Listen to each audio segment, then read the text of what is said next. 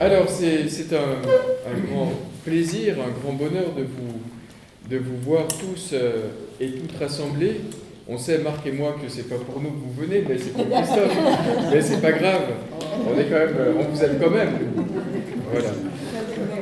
Christophe, qui est, vous le savez, professeur de théologie systématique à la faculté de théologie de Genève, qui est un, un pédagogue hors pair, un ami, qui accompagne, qui a déjà accompagné deux retraites du conseil de paroisse, enfin de la paroisse euh, à Mazille, et, donc qui a un peu ses habitudes parmi nous. Et on est très heureux ce soir de l'inviter dans un autre cadre, puisque c'est dans le cadre de la traversée de la Bible, où euh, nous avons, avec Marc, choisi évidemment en fonction de la semaine que nous vivons, qui est la semaine sainte, de parler de la passion. Et on avait proposé à Christophe de choisir un certain nombre de sujets. C'était pas forcément celui-ci. Euh, c'est pas nous qui lui, le lui avons imposé, mais c'est il a choisi de venir parler de la passion et on lui a donné carte blanche parce qu'avec lui on ne court aucun risque quand on donne carte blanche. Voilà. Alors euh, donc on ne sait même pas ce qu'on va devoir faire si ce n'est d'écouter. Et, et, et, je me tais et je, je te laisse la parole. Merci de l'invitation. Je vais vous proposer quelques remarques sur cette thématique de la passion, qui est une thématique inépuisable, qui est au cœur de la foi chrétienne. Et dans un second temps, je lirai, ou quelqu'un lira, Jean 20, le 20e chapitre du 4e évangile, et je vous proposerai quelques remarques, quelques commentaires sur ce chapitre. Et là, on sera déjà du côté des apparitions du ressuscité. On va faire un peu les deux. Mais en théologie chrétienne, il est possible qu'il soit pas recommandé de séparer la passion de la résurrection.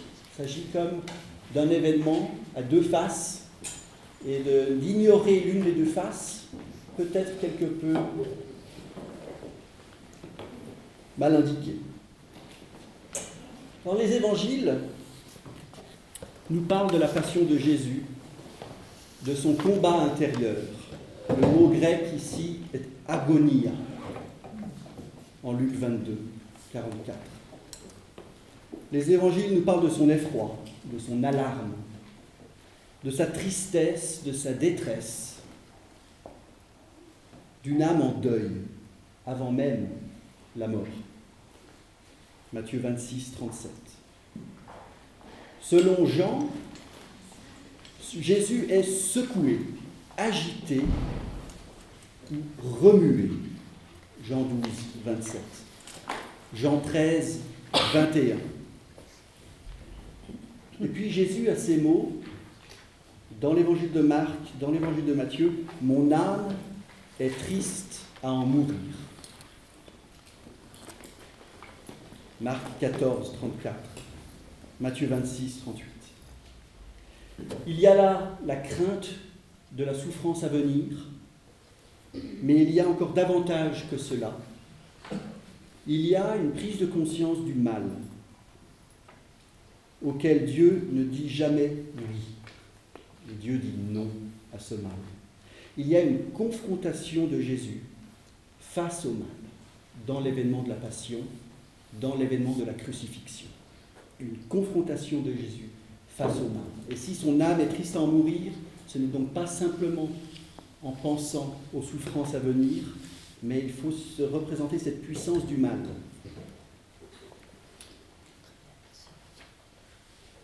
Dans le quatrième évangile, Jésus, à un moment donné, dit La coupe que le Père m'a donnée, ne la boirai-je pas? Jean 18, 11. La coupe que le Père m'a donnée, ne la boirai-je pas? C'est un verset qui peut nous heurter. Qui est ce Père qui donne une telle coupe à son Fils? La coupe que le Père m'a donnée, ne la boirai-je pas? Et donc depuis un demi-siècle environ, en théologie chrétienne, notamment en théologie féministe, théologie faite par des femmes, vous avez toutes sortes de, de réactions critiques par rapport à cette idée d'un Père qui donne cette coupe à son Fils. Et c'est vrai que cela pose des questions, il faut réfléchir là-dessus. Mais une des réponses possibles, c'est de rappeler l'unité profonde du Père et du Fils. tel que l'évangile de Jean, justement, en parle. Par exemple, en Jean 17, verset 19, nous lisons Et pour eux, je me consacre moi-même, je me sanctifie moi-même, afin qu'ils soient eux aussi consacrés ou sanctifiés par la vérité. Donc, et pour eux, je me sanctifie moi-même, je me consacre moi-même, je prends ce chemin vers la souffrance, dans la souffrance. Je le prends. Et donc ce n'est pas simplement un chemin imposé par le Père, une coupe qui lui donne le Père, mais le Christ lui-même, dans sa profonde unité de la volonté, de sa volonté avec celle du Père, prend ce chemin, se consacre, se sanctifie lui-même. Et dans l'évangile de Jean, cette sanctification, cette glorification est étroitement liée avec le chemin vers la souffrance. Dieu se livre. C'est ce que nous commémorons chaque année lors de la semaine sainte. Dieu se livre. Dieu se donne. Jusqu'au bout. Et il le fait par amour. C'est une autre manière de rappeler pourquoi cette coupe est donnée par amour, pas, pour, pas par manochisme, par, par euh, masochisme paternel. Dieu prend fait et cause de son Fils livré. Dieu désarmé, Dieu dégradé, Dieu dans la disgrâce la plus totale. Le Dieu de la grâce dans la disgrâce la plus totale. Il n'y a pas simplement souffrance, il y a souffrance dégradante, déshumanisante. Dégradée, voilà l'objectif de la crucifixion dans la Rome antique. Un corps nu, visible de tous, à la merci des bêtes, des oiseaux, qu'on laisse là. Comment la turpitude d'une telle mort Origène au IIIe siècle parle de mors turpissima, la mort la plus, la plus grande, la turpitude la plus grande, la mort de la croix. Comment la turpitude d'une telle mort a fini par devenir un joli pendentif, un ornement pour les êtres humains et pour les lieux de prière? Les Romains, eux, alors même qu'ils crucifiaient régulièrement, n'aimait pas les représentations de cette méthode de torture et d'exécution. Il y a peu de mentions de la crucifixion chez les grands auteurs. Cicéron la mentionne, la crucifixion, comme le summum supplicium, le supplice par excellence, plus grand que la mort brûlée par le feu ou la décapitation. Une crucifixion n'est pas vraiment comparable à la chaise électrique. Parfois, on représente Jésus sur la chaise électrique pour donner un peu justement un électrochoc. Vous vous rappelez cet élément de torture et d'exécution. Mais la crucifixion est-elle vraiment comparable à la chaise électrique? Alors, à certains égards, oui. Il s'agit d'une peine capitale qui fait souffrir, mais la chaise électrique est censée donner la mort relativement rapidement et en petit comité. La crucifixion, elle, est une manière de proclamer, de faire une annonce publique sur la place publique de la part du pouvoir impérial. On expose le condamné pour une longue durée, de 3 à 4 heures à 3 jours.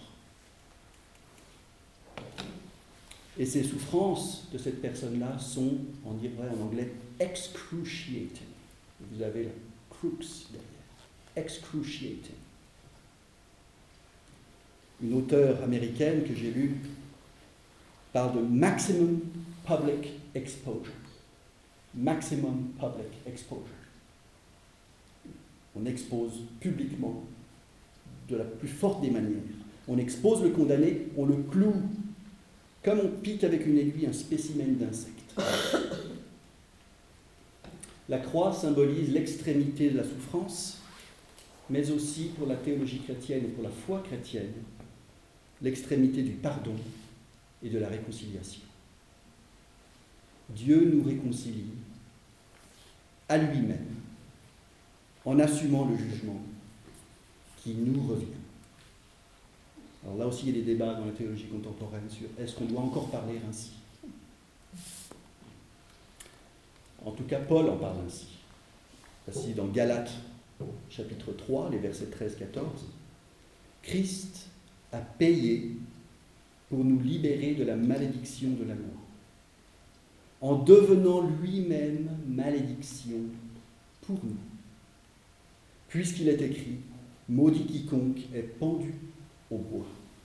Et Paul ici cite un passage du Deutéronome, Deutéronome 21-23, où il est question de la crucifixion, d'être pendu au bois et de la malédiction que cela représente. Maudit quiconque est pendu au bois. Paul connaît bien sûr sa Torah. Et Paul va dire les choses de manière un peu similaire ailleurs, dans 2 Corinthiens, chapitre 5. Celui qui était sans péché, Dieu l'a fait pécher. Celui qui était sans péché, Dieu l'a fait pécher. Et de quoi méditer toute sa vie cette petite phrase qui est d'une densité extraordinaire. Pour Paul, le péché n'est pas simplement un acte ou des actes que nous commettons. C'est très important. Que nous réduisons le péché à des actes que nous commettons. Le péché, c'est plus que ça pour Paul, c'est une puissance hostile à l'être humain. Une puissance qui néanmoins nous fascine et qui nous lie, qui nous enchaîne. Dans l'événement de la croix, pour la foi chrétienne, telle qu'elle est méditée déjà au premier siècle, dans certaines épîtres qui se réclament de Paul, Dieu fait tomber le mur de la séparation que nous avions érigé entre nous et lui. Dieu fait tomber ce mur. C'est cet événement de la réconciliation, du lien retrouvé. Dieu dit non à tous nos noms. Mais ce nom de Dieu n'est que l'envers du oui de Dieu, de son pardon. Il n'y a pas de non sans oui. Jamais. Il n'y a jamais de nom de Dieu, de jugement de Dieu à l'endroit de l'être humain, sans oui de Dieu qui fonde ce jugement. C'est pour ça que même le jugement de Dieu est une bonne nouvelle en théologie chrétienne. Dieu se livre et ce faisant nous délivre. Il nous délivre de quoi? De quoi sommes-nous sauvés ou rachetés? Parfois, vous voyez sur le, des murs euh, God saves, Dieu sauve, et puis des gens vont rajouter en dessous, oui, de quoi? C'est vrai qu'on vit dans une culture où on n'a pas l'impression de devoir être sauvé de quoi que ce soit. Qu'est-ce que ça peut vouloir dire encore aujourd'hui, ce vocabulaire du rachat, du salut, de très grandes questions théologiques qui se posent à nous là-dessus, parce qu'on est au cœur de la, du message de l'Évangile, qui est une sotériologie, qui est une parole du salut, une parole qui concerne le salut, la sotérie en grec. De quoi sommes-nous sauvés ou rachetés? De la peur qui nous enchaîne, de la volonté de puissance et de revanche qui fait violence envers autrui et donc qui tue. Dieu nous délivre de nous-mêmes et de notre désir d'être au centre de tout et à tout prix. Au cœur de la foi chrétienne, au cœur de la réalité de l'histoire, se trouve l'événement de la mise à mort de cet homme de Galilée, mort infâme, mort à laquelle Dieu va s'identifier, relevant cet homme et attestant ainsi qu'il est le Fils de Dieu. Vous connaissez ce verset de Jean, Qui m'a vu a vu le Père. Il faut méditer le sens de ce verset en considérant, en contemplant la figure défigurée, disgraciée du crucifié. Qui m'a vu a vu le Père. Nous serons alors peu à peu guéris de toutes nos visions non évangéliques de Dieu, comme une sorte de superpuissance ou de super-héros cosmique qui intervient quand il le veut pour régler nos problèmes, même les plus mineurs. La puissance de Dieu vient à s'exprimer dans la faiblesse radicale, extrême du crucifié. Même cela, Dieu le peut. Sa toute-puissance va jusque-là. Elle ne signifie pas que Dieu peut tout et n'importe quoi, tout et son contraire. créer, puis décider finalement de, supprimer cette création, ou de se supprimer lui-même comme Dieu. Hein, on, va, on, va, beaucoup spéculer là-dessus en théologie, notamment au Moyen Âge. La puissance de Dieu a un sens, a une direction qui passe par la mort du crucifié et qui va à travers la mort vers la vie. Mais à travers la mort. La grâce de Dieu coûte. Dietrich Bonhoeffer l'a dit de manière très éloquente dans les années 30, dans son très beau livre, Le prix de la grâce. La grâce de Dieu, elle coûte, elle coûte à Dieu lui-même, à Dieu en premier. Bonhoeffer le signale son ouvrage. Son mouvement vers l'être humain en révolte lui coûte à Dieu. Et là, on peut penser ce passage du psaume 116 elle coûte aux yeux du Seigneur la mort de ses amis. Cela vaut pour Jésus de Nazareth. La passion de Jésus de Nazareth ne transforme pas Dieu, faisant passer Dieu du désir de vengeance au pardon, satisfaisant Dieu. Elle ne satisfait pas Dieu, qui avait été déshonoré par l'être humain et par le péché. Ça, c'est la grande vision d'Anselme de Canterbury à la fin du XIe, au début du XIIe siècle. Qu'est-ce qui va pouvoir satisfaire Dieu qui a été déshonoré par l'être humain? Non, la passion de Jésus est tout entière l'expression de la miséricorde de Dieu. Elle ne provoque pas cette miséricorde. Elle ne la déclenche pas. Elle l'exprime en acte. Elle l'effectue. Elle atteste du feu dévorant qu'est l'amour de Dieu.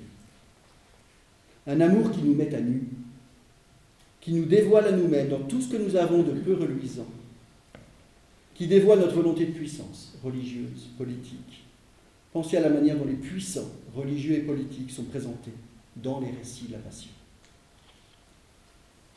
Une critique de la religion tout à fait décisive dans l'événement de la Passion. Le protestantisme est sensible à cela.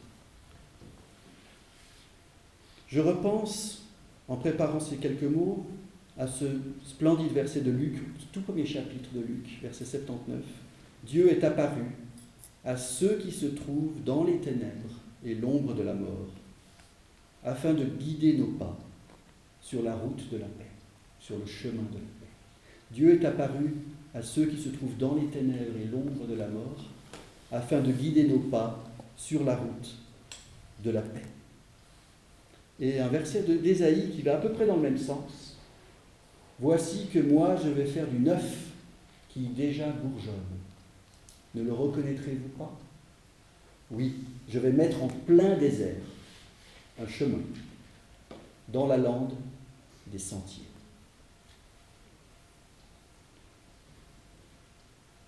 Toujours ce contraste, les ténèbres, l'ombre de la mort, et puis un chemin de la paix mais qui passe à travers qui ne contourne pas la mort, les ténèbres, le désert, mais qui passe à travers. Il y a un apport très important de la théologie protestante, il faut savoir, dès le XVIe siècle, dès Luther, dès 1518, très tôt, qui consiste à penser Dieu à partir de l'événement de la croix. Si Dieu est tout-puissant, Dieu est tout-puissant en amour. Si Dieu est éternel, Dieu est éternel en amour. Et non pas n'importe quel amour, mais l'amour qui est donation de soi, don de soi. Cet amour, voyez, on parle tort et à travers d'amour en théologie et dans nos églises. Et c'est dangereux. C'est dangereux parce que ça devient ce truc comme ça, éthéré, sans contour, sans force, très gentil. Très très gentil. Et on a perdu cette notion de feu dévorant qu'est l'amour de Dieu, qui va jusqu'à ce don de soi sur la croix.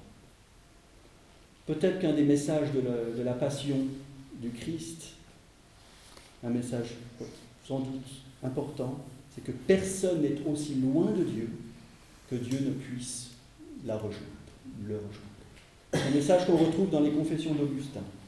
C'est un ouvrage à lire absolument ou à relire absolument, où Augustin va dire, ben voilà où j'en étais. J'étais très très éloigné. Eh bien, voyez, on dit les confessions, alors voilà, il est en train de confesser son péché, etc. C'est plus que ça, les confessions d'Augustin. C'est l'histoire, c'est le récit de Dieu qui vient à la quête, qui vient chercher Augustin, aussi loin qu'il était. Personne n'est aussi loin de Dieu que Dieu ne puisse le rejoindre, parce que en Christ, Dieu s'identifie avec les sans Dieu. Et d'une certaine manière, il n'y a plus de sans Dieu, parce que Dieu est allé là où se trouvent les sans Dieu. L'obscurité du monde peut être aussi profonde que possible. Dieu connaît cette obscurité et il la traverse. Lui qui est lumière sans fin. En la traversant, il ne la laisse pas derrière lui, cette obscurité. Ce n'est pas ce type de victoire qui annule la souffrance et la mort. C'est en, ce sens, je crois que c'est Bonhoeffer lui aussi qui disait que la résurrection n'est pas la solution à la mort. En traversant la mort, Dieu ne la laisse pas simplement derrière lui, même s'il s'il la vainc. Le ressuscité est le crucifié. Là, je pense qu'il y a un apport important aussi de la théologie protestante récente qui consiste à rappeler cela. Ne pas simplement parler du crucifié ou simplement parler du ressuscité, le crucifié ressuscité, le ressuscité comme crucifié. Ça permet d'éviter des enthousiasmes un peu hâtifs et ça permet d'éviter une sorte de déprime, une certaine théologie de la croix, déprimante, déprimée, qui est complètement obnubilée par Vendredi Saint. Là, les réformés ont un message peut-être aux, luthériens, qui ont été très très centrés sur Vendredi Saint. Ça a été le grand événement liturgique dans le luthéranisme pendant des siècles. Et les réformés ont beaucoup mis l'accent sur il n'est plus là, il est assis à la droite du Père. La fête de l'Ascension a, été très importante pendant très longtemps pour les réformés. Je pense qu'on est sorti de ça. On n'a plus tellement cette tradition. Peut-être que certains diront non, non, il y a encore quelques éléments de cela, je ne sais pas. J'ai l'impression que plus tellement, mais je me trompe. Alors j'aimerais lire maintenant, si vous le voulez bien, ce chapitre de Jean, qu'il s'agit quand même aussi d'une série sur la Bible, une traversée de certains grands textes. Donc, je propose de lire. Est-ce que tu lis ce chapitre-là? D'accord, merci. C'est sa Bible, donc tant qu'à faire. oui, tout. Le premier jour de la semaine, Marie-Madeleine se rendit au tombeau dès le matin. Comme il faisait encore obscur, et elle vit que la pierre était enlevée du tombeau. Elle courut trouver Simon-Pierre et l'autre disciple que Jésus aimait et leur dit On a enlevé du tombeau le Seigneur et nous ne savons pas où on l'a mis. Pierre et l'autre disciple sortirent pour aller au tombeau. Ils couraient tous deux ensemble. Mais l'autre disciple courut plus vite que Pierre et arriva le premier au tombeau. Il se baissa, il vit les bandelettes qui étaient là, et pourtant il n'entra pas. Simon-Pierre, qui le suivait, arriva, il entra dans le tombeau, aperçut les bandelettes qui étaient là, et le linge qu'on avait mis sur la tête de Jésus, non pas avec les bandelettes, mais roulé à une place à part. Alors l'autre disciple, qui était arrivé le premier au tombeau, entra aussi. Il vit et il crut. Car il n'avait pas encore compris l'écriture selon laquelle Jésus devait ressusciter d'entre les morts, et les disciples s'en retournèrent chez eux. Cependant, Marie se tenait là, dehors, près du tombeau, et pleurait. Comme elle pleurait, elle se baissa pour regarder dans le tombeau, et vit deux anges vêtus de blanc assis à la place où avait été couché le corps de Jésus, l'un à la tête et l'autre aux pieds. Ils lui dirent, Femme, pourquoi pleures-tu? Elle leur répondit, Parce qu'on a enlevé mon Seigneur, et je ne sais pas où on l'a mis. En disant cela, elle se retourna et vit Jésus debout, mais elle ne savait pas que c'était Jésus. Jésus lui dit, Femme, pourquoi pleures-tu qui cherches-tu? Pendant, pensant que c'était le jardinier, elle lui dit Seigneur, si c'est toi qui l'as emporté, dis-moi où tu l'as mis, et je le prendrai. Jésus lui dit Marie. Elle se retourna et lui dit en hébreu Rabouni, c'est-à-dire maître. Jésus lui dit Ne me touche pas, car je ne suis pas encore monté vers mon Père, mais va vers mes frères et dis-leur que je monte vers mon Père et votre Père, vers mon Dieu et votre Dieu. Marie-Madeleine vint annoncer aux disciples qu'elle avait vu le Seigneur et qu'il lui avait dit ces choses. Le soir de ce jour, qui était le premier de la semaine, les portes du lieu où se trouvaient les disciples étaient fermées par la crainte qu'ils avaient des Juifs. Jésus vint et debout au milieu d'eux leur dit Que la paix soit avec vous. Quand il eut dit cela, il leur montra ses mains et son côté. Les disciples se réjouirent en voyant le Seigneur. Jésus leur dit de nouveau Que la paix soit avec vous. Comme le Père m'a envoyé, moi aussi je vous envoie. Après ces paroles, il souffla sur eux et leur dit Recevez l'Esprit Saint.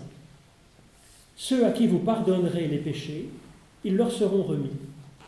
Et ceux à qui vous les retiendrez, ils leur seront retenus. Thomas, appelé Didyme, l'un des douze, n'était pas avec eux lorsque Jésus vint. Les autres disciples lui dirent donc, Nous avons vu le Seigneur. Mais il leur dit, Si je ne vois pas dans, ses mains la marque des clous, si je ne mets pas mon doigt à la place des clous, et si je ne mets pas ma main dans son côté, je ne croirai pas. Huit jours après, les disciples de Jésus étaient de nouveau dans la maison et Thomas avec eux. Jésus vint. Les portes étaient fermées et debout au milieu d'eux, il leur dit Que la paix soit avec vous. Puis il dit à Thomas Avance ici ton doigt, regarde mes mains Avance aussi ta main et mets-la dans mon côté, et ne sois pas incrédule, mais crois. Thomas lui répondit, Mon Seigneur et mon Dieu. Jésus lui dit, Parce que tu m'as vu, tu as cru. Heureux ceux qui n'ont pas vu et qui ont cru. Jésus a fait encore en présence de ses disciples beaucoup d'autres miracles qui ne sont pas écrits dans ce livre, mais ceci est écrit afin que vous croyiez que Jésus est le Christ, le Fils de Dieu, et qu'en croyant, vous ayez la vie en son nom. Merci. Un long chapitre. Peut-être on gagnerait à faire d'assez longues lectures parfois, parce qu'on a, découpé ces évangiles dans de toutes petites péricopes, tout petits passages, alors que dans le christianisme antique, on lisait l'évangile dans son intégralité, et ça donne une autre image, peut-être, de ces récits. Et justement, ce faisant, on évite peut-être de se focaliser soit sur la passion, soit sur la réduction, etc. Il y a d'abord les larmes de Marie de Magdala. Je vais vous donner quelques commentaires qui sont en bonne partie tirés d'une lecture d'un très grand spécialiste de l'évangile de Jean, qui est de Suisse romande, qui a enseigné à Zurich pendant longtemps, qui est à la retraite, Jean Zumstein, qui a écrit un commentaire remarquable. Il y a d'abord les, larmes de Marie de Magdala, qui témoignent bien sûr de son profond attachement à Jésus. L'absence du Christ est pour elle cause de souffrance. Elle est en pleurs.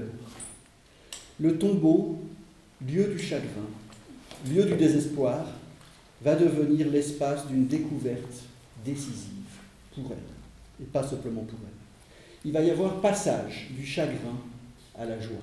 Pessah, Pâques, la Pâque est ce passage. Ce passage est suscité par l'apparition du ressuscité. Vous faites cette année une traversée de la Bible, eh bien, il y a quelque chose de pascal dans ce terme, de traversée. Puis il y a ce sprint de Pâques. Mes collègues et moi de, la faculté, on appelait ça le sprint de Pâques, hein, du dimanche. Alors, Jean Stein discerne trois niveaux qui sont intéressants. Marie de Magdala, tout d'abord, voit la pierre rouler. Elle n'entre pas parce qu'elle en a déduit qu'il y a eu déplacement ou vol du corps. C'est une constatation quasi journalistique, mondaine. Le disciple bien-aimé arrive le premier, mais n'entre pas. Il arrive le premier parce que c'est son amour qui le fait courir plus vite. On a le sentiment que c'est ça que peut-être le quatrième évangile veut dire, mais il n'entre pas parce qu'il y a quand même une prééminence de Pierre. Il y a tout un jeu sur les disciples, sur les autorités, qui a la prééminence dans la communauté primitive. Pierre arrive Et lui, il entre tout de suite, parce que c'est un impulsif, on le sait par ailleurs. hein. Il entre tout de suite, il se jette à l'eau, vous connaissez les histoires peut-être. Il voit les bandelettes posées, le suaire, soudarion en grec, le suaire roulé à part. Il constate, lui aussi, mais il ne prend pas position. Il est témoin du tombeau vide, d'un tombeau qui n'est pas désordonné. Et donc il n'y a pas de vol ou de déplacement plus ou moins hâtif du corps. C'est peut-être ça que signifient ces éléments de précision sur les bandelettes sont là, le soudarion est là, etc. Vous voyez C'est pas le chaos là-dedans, il y a de l'ordre. Troisième niveau, le disciple bien-aimé entre. Il voit et il croit. Il incarne la foi complète. Le croire sans le voir, il sait interpréter l'absence de son Seigneur comme le signe de sa résurrection. Il incarne déjà le croire sans le voir de Thomas un peu plus tard dans le chapitre. Mais il n'annonce rien, ne proclame rien, ce qui est un peu étrange. L'évangéliste veut nous dire que seul le Seigneur élevé peut fonder la foi pascale. Il faut cette rencontre, il faut cette apparition du ressuscité pour susciter le témoignage. Seul le ressuscité peut communiquer sa véritable identité et susciter la foi. Donc il y a encore un élément manquant, on pourrait dire. Le tombeau n'est pas un espace dominé par la mort, mais par le Dieu vivant. La présence des gens, des anges, dénote que le tombeau n'est pas le lieu de la présence destructrice de la mort, mais de celle de Dieu.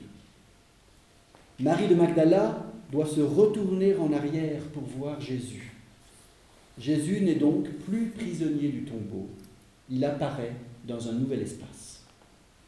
Marie doit se détourner du tombeau, qui est pour elle l'espace de la mort, si elle veut apercevoir Jésus.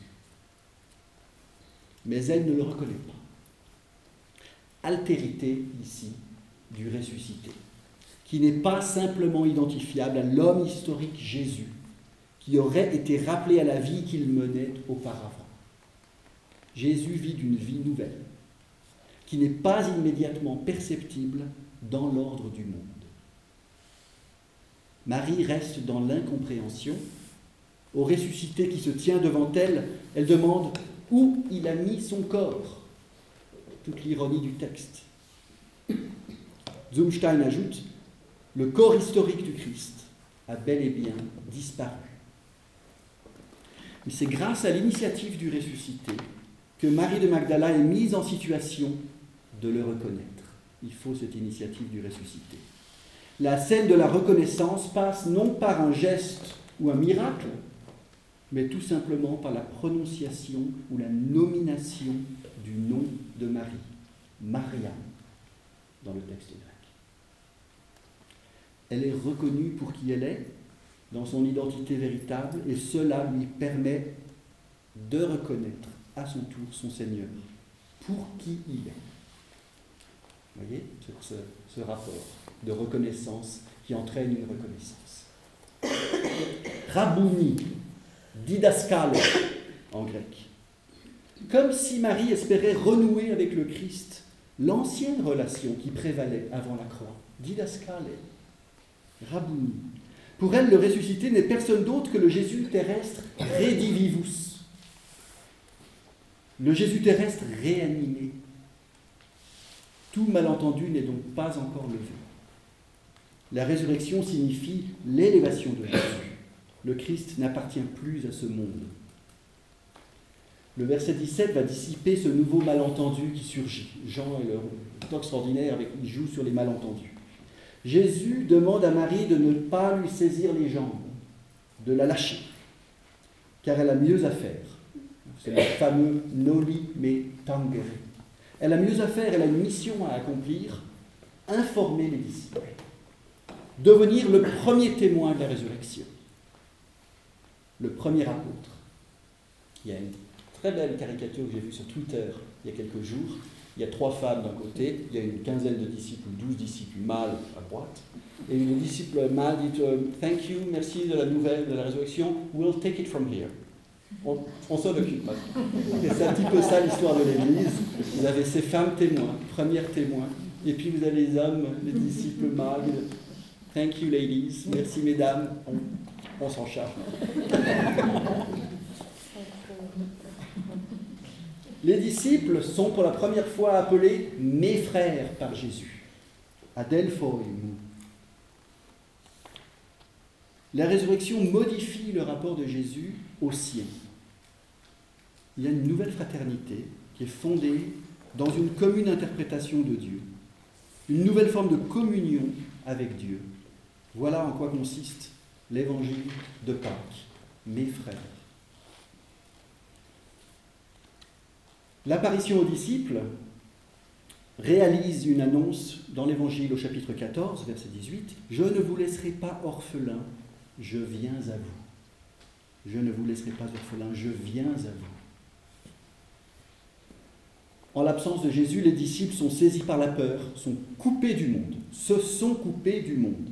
Ils se sont mis dans une pièce un peu comme on se met dans un tombeau. Ils s'y sont enfermés les disciples sont réunis toutefois. C'est devant la communauté ecclésiale rassemblée et en quête de la présence de son Seigneur que le ressuscité va se manifester. Là, il y a une très belle image qui peut aussi donner sens au culte encore aujourd'hui.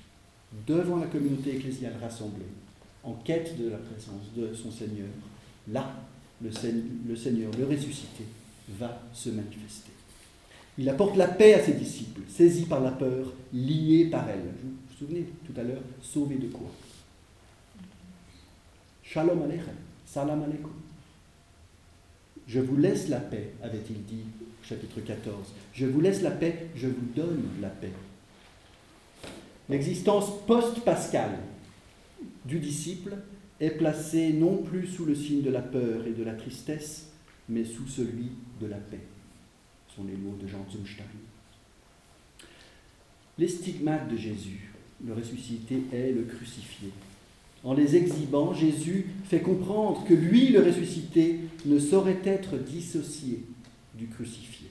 Croix et résurrection forment une unité.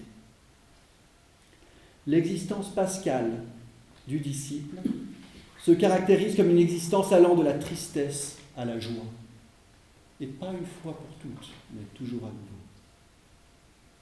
Et si on peut penser à Jean 16, versets 20 à 22, que je vous lis, en vérité, en vérité, je vous le dis, vous allez gémir et vous lamenter, tandis que le monde se réjouira.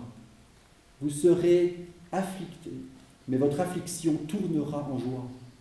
Lorsque la femme enfante, elle est dans l'affliction puisque son heure est venue. Mais lorsqu'elle a donné jour à l'enfant, je ne sais pas si c'est juste pour les femmes. Mais lorsqu'elle a donné le jour à l'enfant, elle ne se souvient plus de son accablement.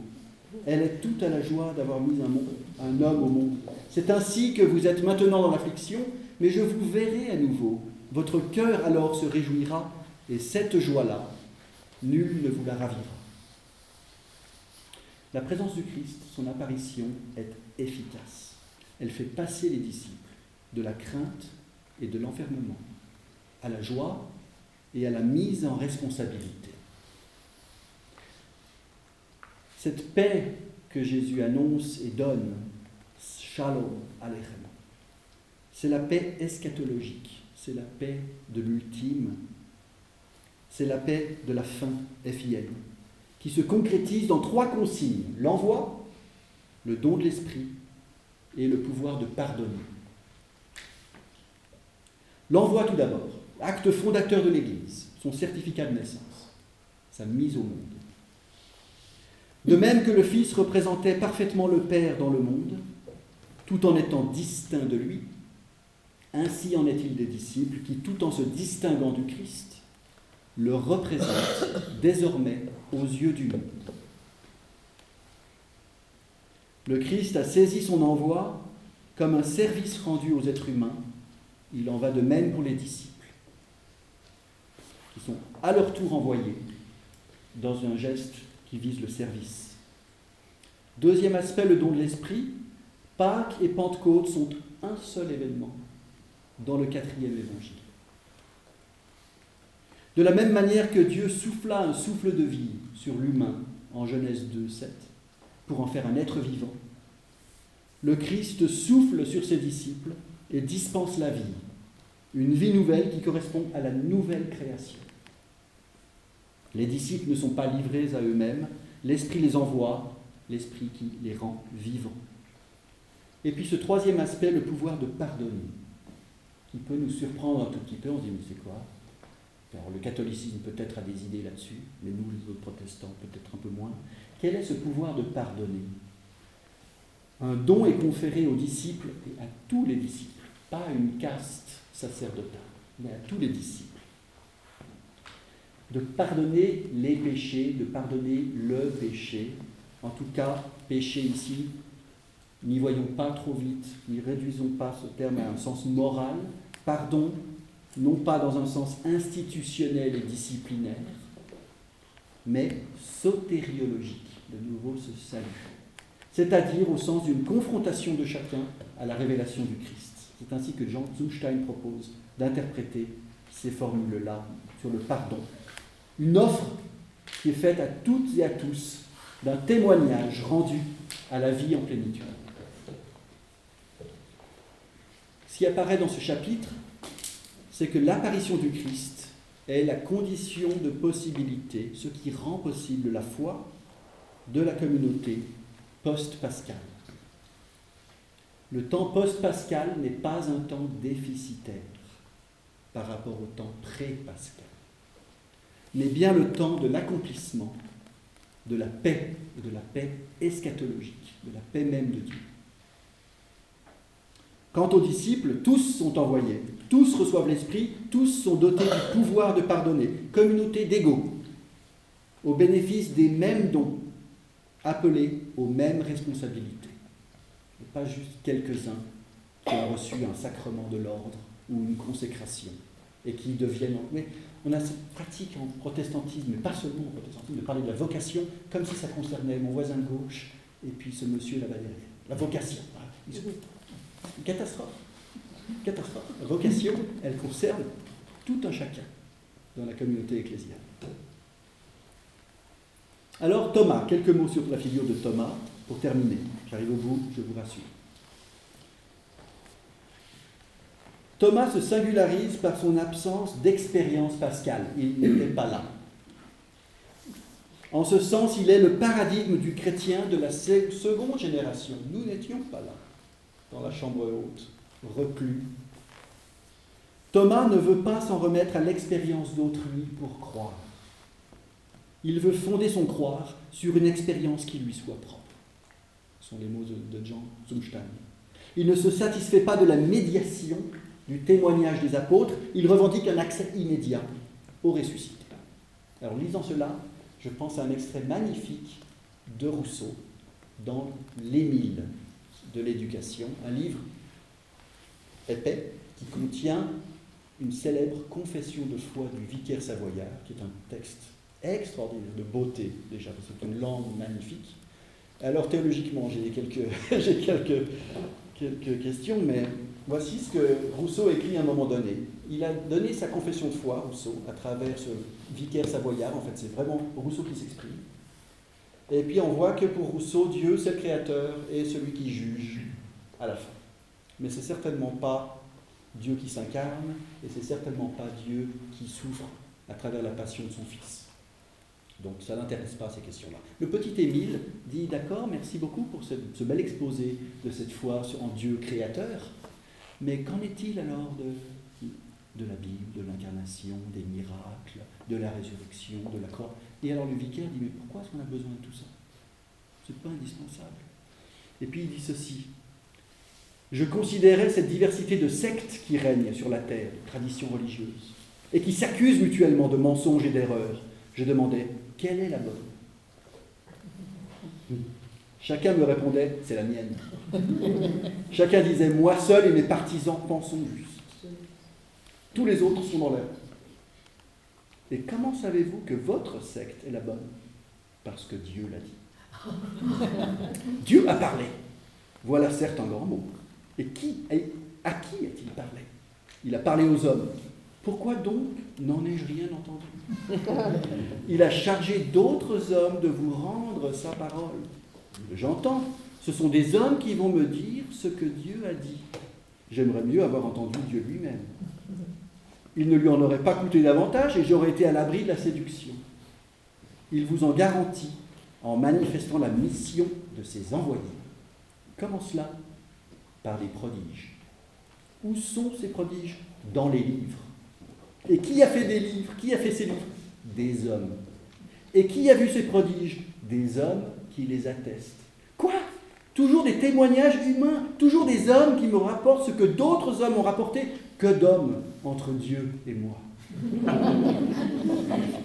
Et tout le passage, toute, cette réponse au petit Émile qui se pose des questions sur ce qui manque, ce qui n'a pas été présenté par vicaire Savoyard, est extraordinaire, vraiment très intéressant. Donc c'est Thomas qui non plus, lui non plus, revendique un accès immédiat au ressuscité. Alors le Christ prend l'initiative dans le dialogue avec Thomas, qui n'est plus en position de poser ses conditions. Jésus intervient. Il ne lui pose pas des questions, n'attend pas que Thomas lui dise j'ai besoin de, de, voir, de constater, etc. Le Christ n'a pas besoin d'être informé sur le doute de Thomas.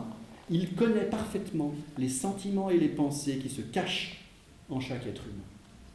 Il connaît et prend au sérieux les aspirations qui se manifestent dans l'existence humaine. Le Christ veut susciter la foi en Thomas. Cesse d'être incroyant, mais devient croyant. Cesse d'être apistos, mais devient pistos. Voilà son intention profonde. Passage à nouveau de l'incrédulité à la foi. Traversée. Ce passage est étroitement lié à la parole du ressuscité qui transforme Thomas, qui le fait renaître à la foi sans d'ailleurs que Thomas n'ait touché Jésus. Jésus va dire, parce que tu m'as vu, tu as cru. Il n'y a aucune indication que Thomas ait mis le doigt, contrairement aux représentations qu'on peut voir. Thomas, en définitive, ne vérifie pas empiriquement l'identité du ressuscité. En tout cas, rien ne l'indique dans le texte. La foi de Thomas s'exprime alors dans une confession qui fait inclusion avec Jean 1.1. En en logos. Au commencement était le, le logos. Mon Seigneur et mon Dieu. Une des rares confessions explicites dans le Nouveau Testament de Jésus-Christ comme Dieu, comme divin. Un grand exégète comme Rudolf Bultmann n'aimait d'ailleurs pas tellement ce texte parce que ça allait, ça allait trop loin, trop vite. Préférait parler du Christ comme fils de Dieu, tout simplement comme Dieu. Donc vous avez des débats au XXe siècle sur, sur ce texte. Dans une église dans laquelle les témoins oculaires sont morts, la situation de l'évangéliste Jean, dans laquelle l'apparition pascale comme telle a perdu sa force de persuasion, l'évangéliste rappelle d'une part que la valeur de l'apparition pascale est relative et non absolue, ensuite que la foi trouve son authentique fondement dans la parole et le paraclet, souffle, enfin que seule la parole ouvre un accès permanent à la communion avec le Christ élevé, seule la parole. En ce sens, le temps de l'Église n'est pas un déficit, mais un avantage. Thomas donc personnifie le croyant des générations ultérieures. Voilà les quelques remarques que je voulais vous proposer ce soir. Merci de votre attention.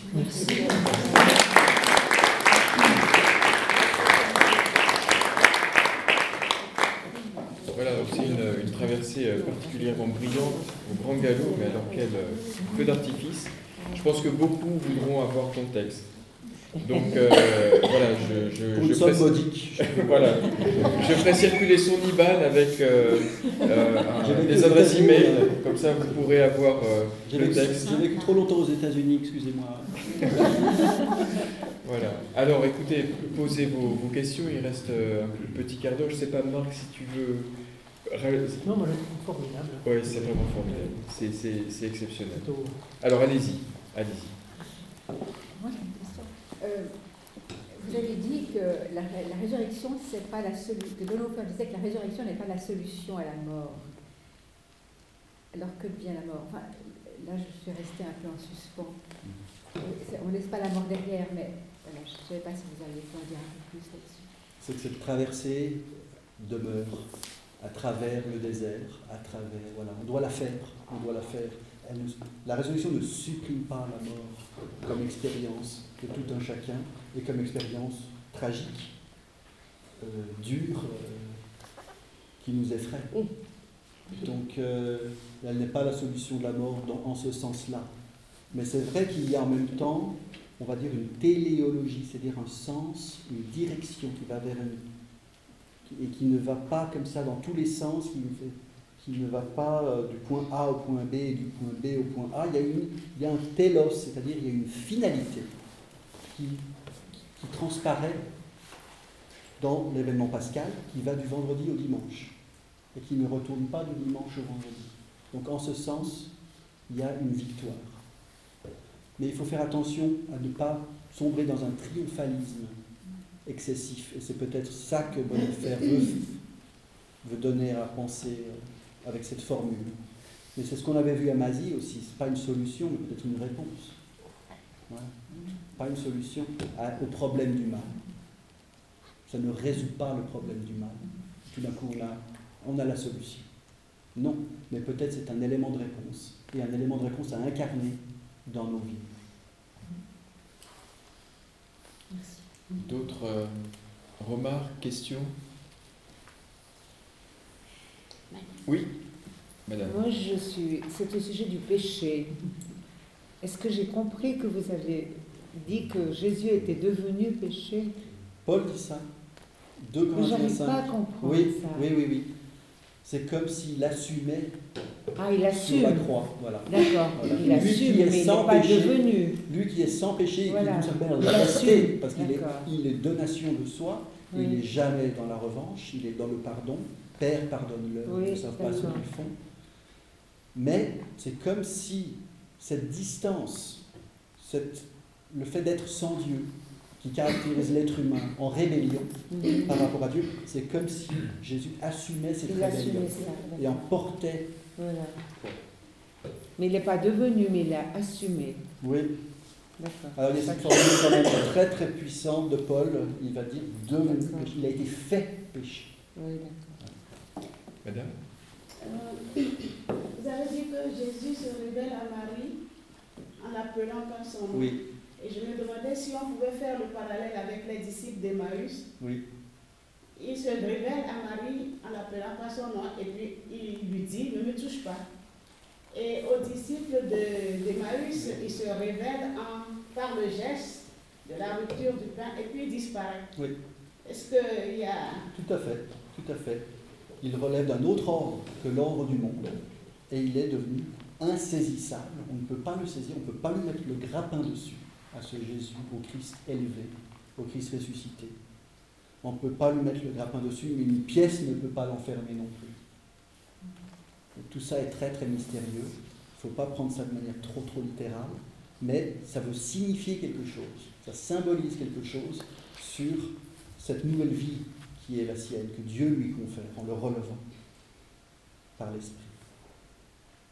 Donc ce n'est pas Jésus qui se relève d'ailleurs, hein. parfois on entend ça, Jésus qui, hop, allez hop, dimanche matin il se relève. Non, c'est vraiment le Père dans la puissance de l'Esprit qui, lui insuffle cette nouvelle vie, qui rappelle Genèse 1 et Genèse 2, mais qui est d'un autre, ordre. En latin, il y a une très belle formule, on va dire totalitaire aliter, totalement autrement. Au- complètement au-delà des, des représentations. Je ne pense pas que si on avait eu un, un appareil vidéo, on aurait pu les noms de la résurrection. Et d'ailleurs, les évangélistes ne sont pas intéressés sur le comment, sur le how. Ils sont intéressés sur le that, sur le que, le fait que ça s'est arrivé. Mais pas sur le comment. On ne va pas commencer à expliquer ça. Et d'ailleurs, dans l'événement de la, de la passion, de la, de la crucifixion, de la résurrection, on a parfois essayé de chercher des mécanismes, quasiment. Comment ça marche, ce mécanisme du atonement, du at-one-ment. Atonement, c'est cette réconciliation. Comment ça redevient un, one, atonement. Comment ça se fait? Et alors, il y a eu des sortes d'explications, un peu de mécanismes comme ça, qui ne sont jamais très convaincantes.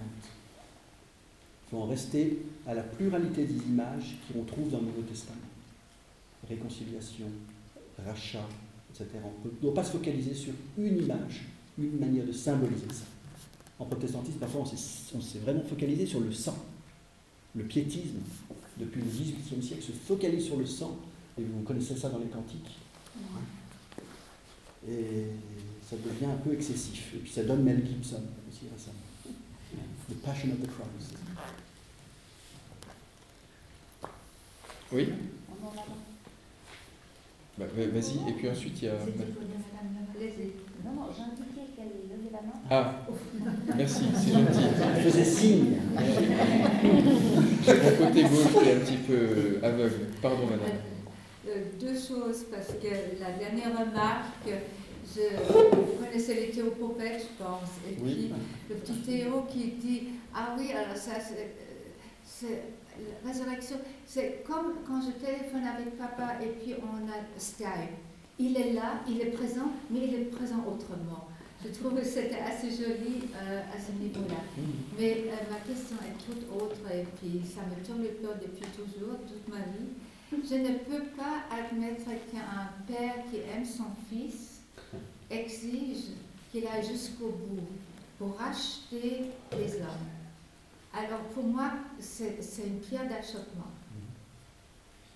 Et Jésus se soumet complètement à la volonté, à l'agonie euh, euh, au monde des Oliviers. Ce n'est pas ma volonté, mais la tienne.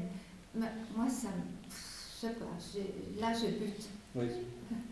Vous n'êtes pas la seule, je l'ai indiqué tout à l'heure. Beaucoup de personnes butent. Et moi, ma manière d'interpréter ça, moi je bute pas trop là-dessus. Il y a de quoi buter sur la croix. Hein. Paul en parle dans 1 Corinthiens 1 et 2 sur le scandalon, la moria de la, de la, croix. Scandalon, c'est littéralement la pierre d'achoppement, et la moria, c'est la folie, la folie de la croix. Euh, parce que le Christ est dans cette démarche de conformisation, ça ne dit pas en français, de conformer sa volonté. Il est constamment dans cette conformité de sa volonté à celle du Père. Alors parfois il doit la, la trouver à Gethsemane, il doit la retrouver. Donc euh, ce n'est pas une volonté externe à lui-même qui lui impose cela. C'est plus compliqué que cela parce que le Christ est en Dieu et le Christ est le Fils. Le, Fils et le Père sont un. Il n'y a jamais d'opposition entre le Père et le Fils où le Père est contre le Fils. Il, y a des, penseurs protestants qui ont été jusque-là à parler d'une opposition entre le Père et le Fils. Et là, il y a un théologien de la libération très intéressant, Leonardo Boff, un Brésilien catholique, qui a dit, mais c'est quoi cette idée du Père qui contre le Fils? On dirait à ce moment-là que le Père lui-même a besoin d'être converti d'une certaine manière. Parce que le Père exige quelque chose d'horrible du Fils. Ce n'est pas une vision chrétienne, c'est une vision un peu païenne de Dieu. Vous voyez? Là, je pense qu'on rejoint un tout petit peu votre souci. Simplement, le Fils, ce n'est pas une volonté externe à laquelle il se soumet, c'est bien plus compliqué que cela, parce que sa volonté et celle du Père sont une. Il y communion du Père et du Fils. Il n'y a pas opposition d'un Père qui exige cela d'un Fils qui y va à reculons et qui finalement se dit allez, on va y aller, on va, on va être un peu solide et on va le faire. Parce qu'il faut le faire, il faut bien le faire. Il a quand même eu l'impression d'être abandonné. Il a dit oui. pourquoi m'as-tu abandonné? Oui, alors euh, il y a ce cri qu'on trouve dans deux des quatre évangiles canoniques, Lama, Lama Sabachthani, que Jésus prononce en araméen et pas tout à fait en hébreu. C'est comme s'il faisait sien ce verset du psaume 22. Voilà, c'est ça. Il ne fait pas simplement que réciter un psaume, parce qu'on a fait beaucoup d'interprétations évidemment de ce grand verset extraordinaire, c'est le verset de la déréliction. C'est le verset la bénédiction. Chez Jean, tout est accompli, tetelestai en grec, tout va bien, j'ai fait mon business, j'ai fait mon, j'ai fait mon travail, l'œuvre est accomplie. Alors ça, c'est Jésus qui contrôle. Hein. Et puis chez Luc, entre tes mains, je remets mon esprit. Alors que chez Matthieu et Marc, Jésus meurt dans un cri, un cri d'abandon. Alors on a beaucoup glosé là-dessus. Est-ce que Jésus a en tête, en priant le début du psaume 22, l'intégralité du psaume 22 qui se termine par la louange. Ça, c'est une manière de s'en sortir. Ça me paraît trop facile. Rien n'indique qu'il a l'intégralité du psaume 22 en tête, et donc que, en fin de compte, etc. Non, Jésus exprime l'abandon, mais il dit en même temps Élie, Élie, la Mon Dieu, mon Dieu. Il y a encore un lien avec celui qui l'abandonne un des grands exégètes contemporains, Richard Bauckham, dit ben, Dieu le laisse mourir. C'est ça un des signes de l'abandon de, de Jésus par le Père. Dieu le laisse mourir. Mais là, il y a- il y, a à méditer notre vie durant ce, ce, ce- ce cri. Monsieur? Si vous avez parlé euh, au moment de la crucifixion du Dieu des sans dieux, Oui. euh, ça révèle en moi la question des autres religions. Oui. Euh, et de nous chrétiens, on se considère comme supérieurs, comme mieux que les autres. Comment on peut marier les deux, Mm. Dieu des sans dieux, qui existe Dieu des sans Mm, mm. Si on se considère supérieur par rapport aux autres, c'est qu'on n'a pas grand- compris grand-chose au christianisme. Parce qu'on est ceux qui, ont qui avons crucifié le Christ. Ce pas simplement les autres, les juifs, les romains. C'est l'Église qui crucifie le Christ. Et on voit encore ces jours. Donc ce sont nous. C'est nous. C'est trop facile de dire c'est les autres, c'est eux, c'est eux, c'est eux. C'est nous. Donc c'est l'humanité tout entière. Et c'est pour cette même humanité tout entière que cet événement a lieu, ce don de soi. Là, la tradition réformée a fait une grave erreur en réservant cet événement du salut aux élus, avec cette théorie de la double prédestination. Grave erreur théologique. Alors que c'est clairement, il me semble assez clair dans le Nouveau Testament, pour tous, ce salut est donné. Tous ne l'acceptent pas. Il faut réserver cette possibilité que éternellement certains n'en veulent pas. Ce n'est pas impossible. Qui sommes-nous pour le savoir? Mais on doit espérer pour tous. On doit espérer pour tous. C'est ça l'appel, la vocation chrétienne. C'est espérer pour tous.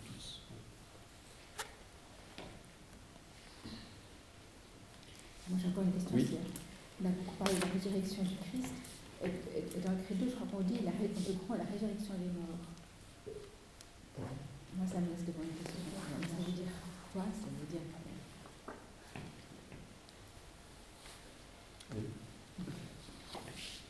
Paul- sera un autre chapitre. Oui, c'est un chapitre. une autre soirée. Mais voilà, relisez- la question, relisez, C'est est- c'est une la très belle question est question. en moi. Oui, 1 oui. Corinthiens 15, c'est le grand chapitre sur la résurrection. 1 Corinthiens 15. Selon Karl Barth, c'est le centre même de l'épître. Pour Bultmann, c'est 1 Corinthiens 13, c'est le centre de l'épître. L'hymne à l'amour. Mais vous voyez, le Christ est le- les prémices, les prémices de la nouvelle création. Donc cet, événement de la, résurrection du crucifié, ce sont les arts, les prémices de l'eschaton, de ce qui vient ultimement. C'est comme l'ultime dans le temps. C'est une irruption de l'ultime dans le temps.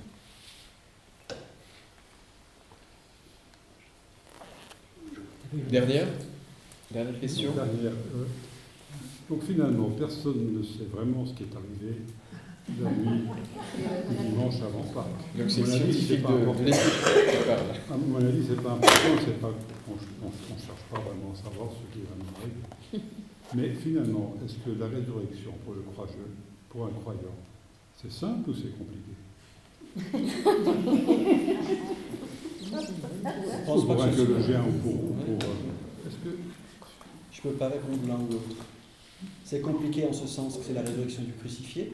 Oui. Donc c'est- il y a une complexité intrinsèque.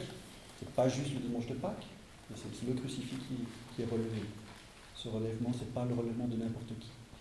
Et en même temps, c'est peut-être une foi d'un enfant qu'on doit retrouver. Paul Ricoeur parlait d'une seconde naïveté, c'est-à-dire on passe par le questionnement critique, mais ensuite peut-être qu'on peut accéder à une seconde naïveté. Karl Barth disait à la fin de sa vie, ben, finalement, j'ai retrouvé la foi de mon enfance avec mon pasteur Abel Burkhardt à Bâle. Et bien voilà, peut-être que c'est ça, c'est comme ça, c'est peut-être ça, ça a un rapport avec ce que Jésus dit, si vous ne reven- ne venez pas comme des enfants, vous n'entrerez pas dans le royaume. Peut-être qu'il y, a quand même- il y a quand même une simplicité à découvrir, une confiance. Une confiance qui est celle d'un enfant. Merci Christophe pour ça, parce que je me, je me disais en vous écoutant, au fond, quand on se laisse aller tranquillement, justement, peut-être à retrouver un esprit d'enfance, quel autre sens donner à la mort que ça Quel autre sens donner à la mort que cette traversée, que ce passage, que cet amour qui reste, qui se retrouve, qui se, qui se trans- mute, je ne sais pas comment dire, mais quand on se laisse aller, il faut peut-être lâcher la rationalité, euh, il faut peut-être euh, penser à la mort, véritablement, regarder euh, notre mort, celle de nos proches, et- et se laisser porter par ce récit magnifique. Oui. Et puis peut-être se souvenir que l'objet de l'espérance chrétienne, c'est pas la résurrection, mais c'est Dieu qui relève. Et c'est Dieu qui donne la vie. Donc l'objet de l'espérance ce n'est pas telle ou telle chose, tel ou tel concept, telle ou telle notion, mais l'objet de l'espérance, c'est Dieu même qui est la vie. Merci beaucoup. Merci aussi pour votre, votre écoute religieuse de, de ce, de ce magnifique exposé. Et alors, écoutez, ce que je vous propose pour ne pas que vous perdiez plus de temps, c'est que vous m'envoyez un email si vous désirez avoir le texte. Donc, mon, mon adresse email, c'est emmanuel.roland.protestant.ch. C'est très simple, avec Roland avec deux L. Et puis, je vous enverrai le, le- le texte de, de Christophe. Euh, je te laisse présenter euh, le- la soirée du 4 mai que tu vas contribuer à animer. C'est un, un- un de tes amis, Denis Guénoun, qui va venir le, le 4 mai à la paroisse de Saint-Gervais. Un juif algérien, marxiste, qui est devenu un peu protestant à sa manière, protestant libéral, qui a écrit un très bel ouvrage récemment paru chez Labeur et Fides, Trois soulèvements, judaïsme, marxisme et la table mystique, et la table de la Seine, en fait, de la Sainte Seine. Il vient de Paris, et puis il y a Elisabeth Parmentier qui viendra discuter de cet ouvrage avec lui, Martin Rueff de la Faculté des Lettres, Jérôme Tello, un spécialiste de la littérature, de la poésie, de Lyon qui vient aussi. Voilà, c'est entrée libre à la salle André Trocmé, très très belle salle que vous connaissez, j'espère. Je, si vous m'envoyez un, un email, je vous envoie évidemment le PDF de, de l'annonce. Et puis je vous, je vous signale aussi le dernier livre, que, ou le premier livre d'une longue série, qu'on espère d'une longue série, que Christophe a contribué à publier et à traduire, à faire en sorte que ce soit traduit. C'est un livre de Ro- Rowan Williams, Une introduction à la foi chrétienne. C'est une, série extraordinaire qui donne des textes magnifiques de théologie accessibles à tous. Et là, je crois que c'est une longue méditation sur le symbole des apôtres. Beaucoup de gens euh, demandent euh, des explications sur le symbole des apôtres quand on le récite. Ça paraît très très lointain tout ça.